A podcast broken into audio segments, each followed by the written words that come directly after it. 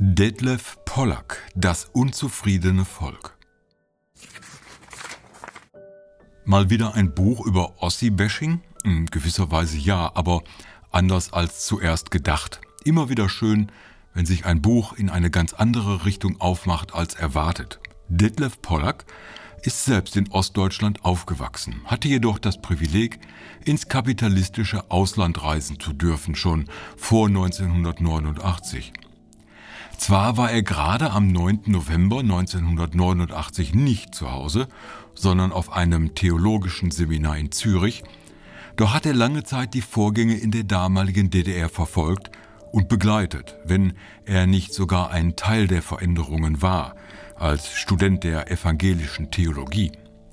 Er ist demnach ein profunder Berichterstatter, was sowohl vor der Wiedervereinigung als auch danach geschah. Seine zweite Qualifikation ist sein soziologischer Hintergrund, der insbesondere im letzten großen Kapitel zum Tragen kommt. Hat er eine andere Sicht auf die als Jammerossis und notorische AfD-Wähler im Westen gesehenen Bewohner der neuen Bundesländer? Ja und nein, überraschenderweise. Sein Fazit ist er, dass an den Vorwürfen etwas dran ist, aber eben anders als gedacht weil die Wessis die Ossis mal wieder nicht verstehen, weil es eine Menge Fehlinterpretationen gibt und weil die Wessis, so wie ich, die ganze Geschichte nicht kennen.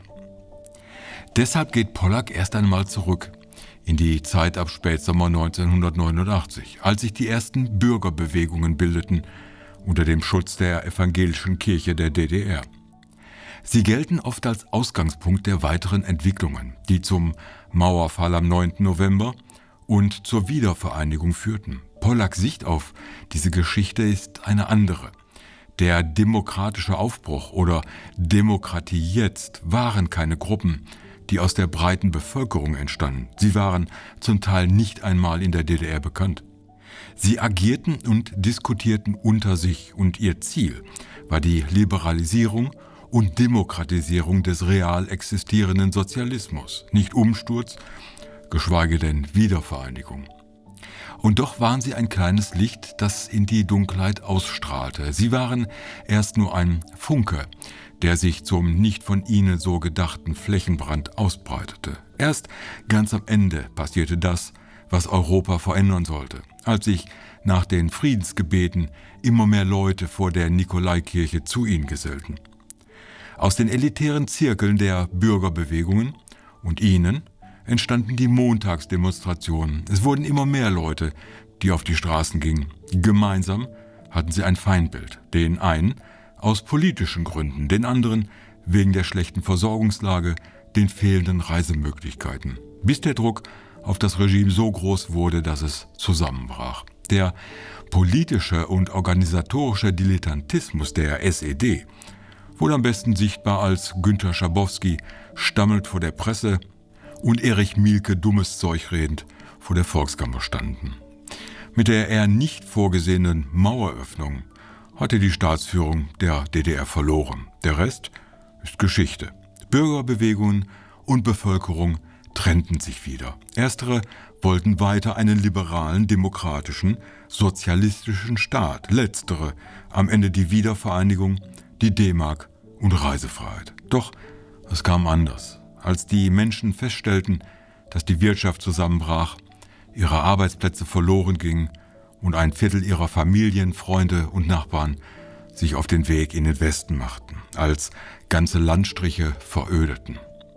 Pollacks Geschichte über das Ende der DDR ist eine etwas andere als die, die in den Medien publiziert wurde. Sie ist detaillierter, basiert auf Protokollen, Tagebüchern und Nachrichten dieser Zeit. Sie zeigt verständlich, woher die Enttäuschung und die gefühlte Kränkung der Leute im Osten kommen. Sie sind nicht einmal unverständlich. So kam die mehr von den Jammerossis auf, die in manchen Gegenden zu einem Viertel die rechtspopulistische AfD wählen. Doch solche Zahlen können täuschen.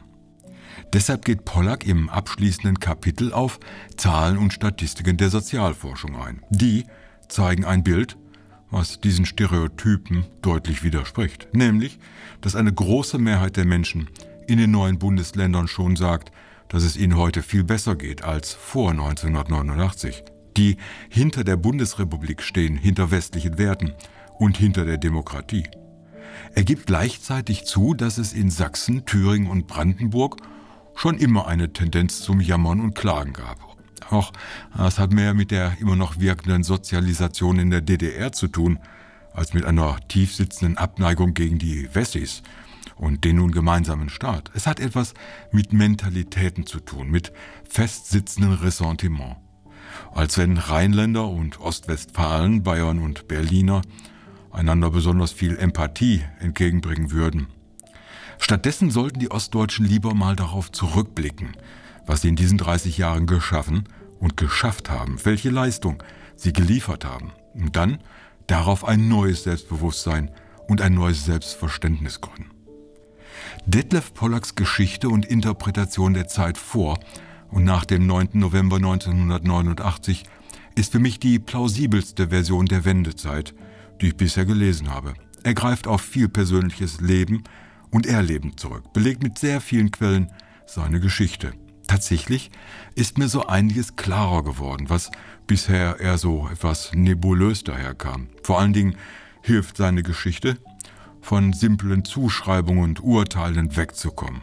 Pollack schafft ein stimmiges Bild, nicht nur der Geschichte, sondern auch der Menschen, die aus der DDR zur BRD gekommen sind. Pollacks Buch kann zu mehr Verständnis führen, zu einem genaueren Hinsehen und einem besseren Hören auf die Geschichten. Denn er spricht auch von den positiven Unterschieden, dass ehemalige DDR-Bürgerinnen und Bürger nicht selten zurückhaltender, freundlicher und hilfsbereiter sind aus Wessis. Was ich als oft in Sachsen herumreisender Westfale nur bestätigen kann und weshalb ich mich auf die kommenden Tage im Erzgebirge jetzt schon freue.